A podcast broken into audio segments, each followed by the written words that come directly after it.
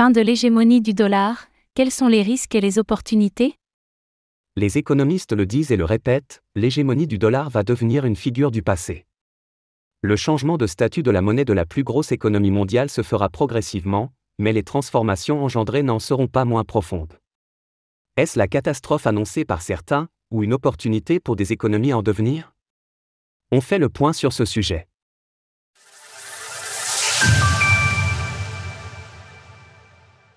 L'hégémonie historique du dollar américain. L'hégémonie du dollar est telle qu'on oublie souvent qu'elle est, relativement, récente. Jusqu'à la Seconde Guerre mondiale, c'était plutôt la livre britannique, GBP, qui était dominante. Par ailleurs, d'autres monnaies ont historiquement eu des périodes d'influence marquées, dont le franc français au XIXe siècle. Mais les accords de Bretton Woods tenus en 1944, au sortir du conflit mondial, viennent drastiquement changer la donne. Le système monétaire mondial s'organise alors autour du dollar américain, et la tendance va durer. Jusqu'à notre époque, l'hégémonie du dollar américain n'a jamais été remise en question, et elle a été renforcée à mesure que des pays variés ont adopté la devise, considérée comme plus stable que leur devise native.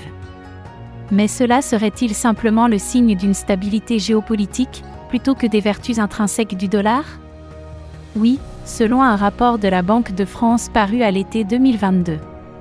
Il avance que les siècles précédents ont vu une plus grande diversité des monnaies dominantes, mais aussi plus de conflits.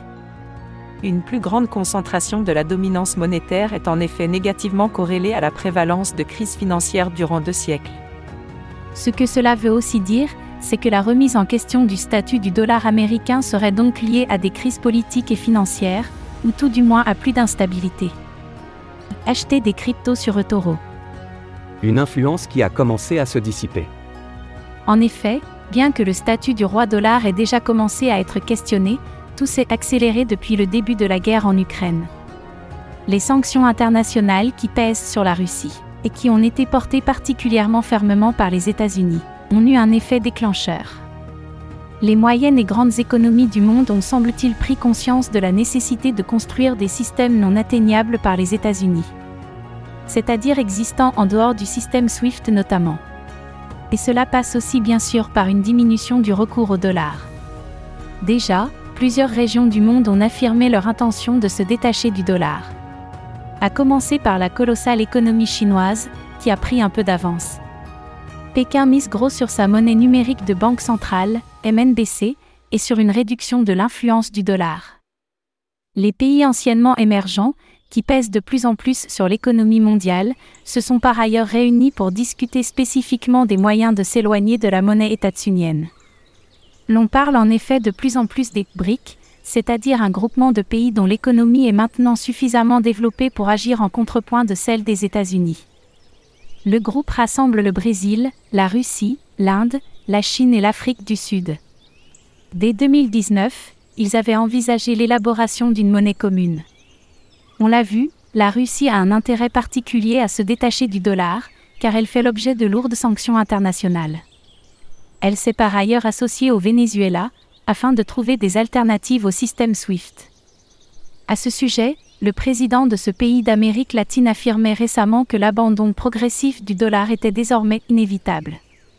De leur côté, les pays d'Asie du Sud-Est ont affirmé une volonté similaire en avril dernier. Ils ont expliqué vouloir s'éloigner à la fois du dollar et de l'euro, afin de ne pas courir le risque d'être sanctionnés économiquement, mais aussi pour améliorer la résilience de leurs économies. Et en Afrique aussi, des solutions émergent.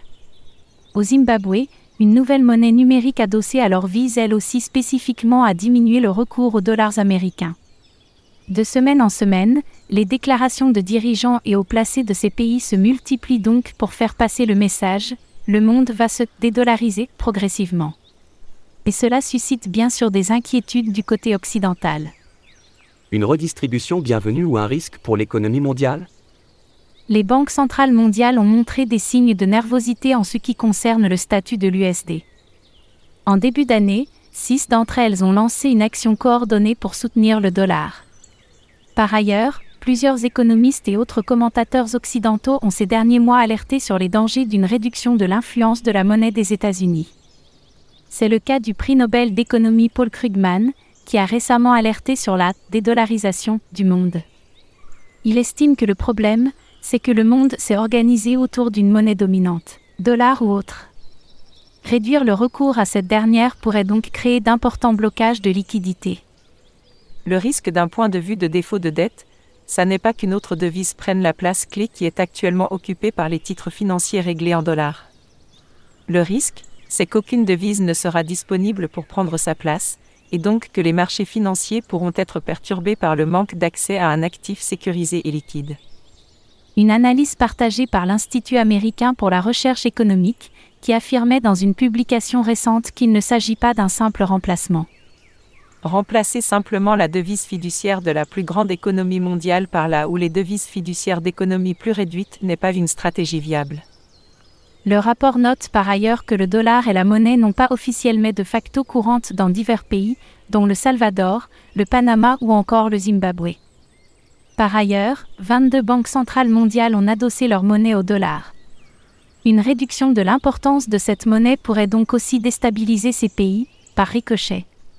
Ces analyses, souvent occidentales, sont cependant contrebalancées par les attitudes des pays qui souhaitent se détacher du dollar, et qui voient là une vraie opportunité pour rebattre les cartes. Car il faut rappeler que dans les faits, le dollar a dû être manuellement soutenu par les banques centrales, la déstabilisation existe donc déjà.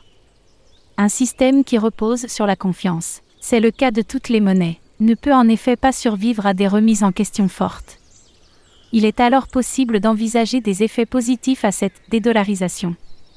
D'une part, elle décentralise le pouvoir économique et financier mondial. La centralisation étatsunienne donne en effet un poids conséquent au gouvernement américain sur les autres gouvernements mondiaux. C'est donc un enjeu global qui va au-delà de la finance et qui permettrait de réduire le statut de gendarme du monde des États-Unis. De l'autre, la dédollarisation peut laisser de la place pour de nouveaux systèmes financiers, dont ceux reposant sur des technologies novatrices, y compris les crypto-monnaies.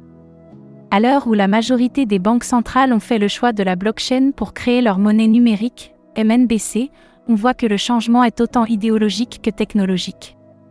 Les partisans d'une dédollarisation y voient donc un avantage pour redistribuer le pouvoir financier et mettre également en question la place prépondérante occupée par les banques. Cela bénéficiera-t-il aux crypto-monnaies? Il est encore trop tôt pour le savoir, mais il s'agit évidemment des portes de sortie envisagées par un nombre grandissant de personnes. Source Banque de France, Paul Krugman via Twitter. Institut américain pour la recherche économique. Retrouvez toutes les actualités crypto sur le site cryptost.fr.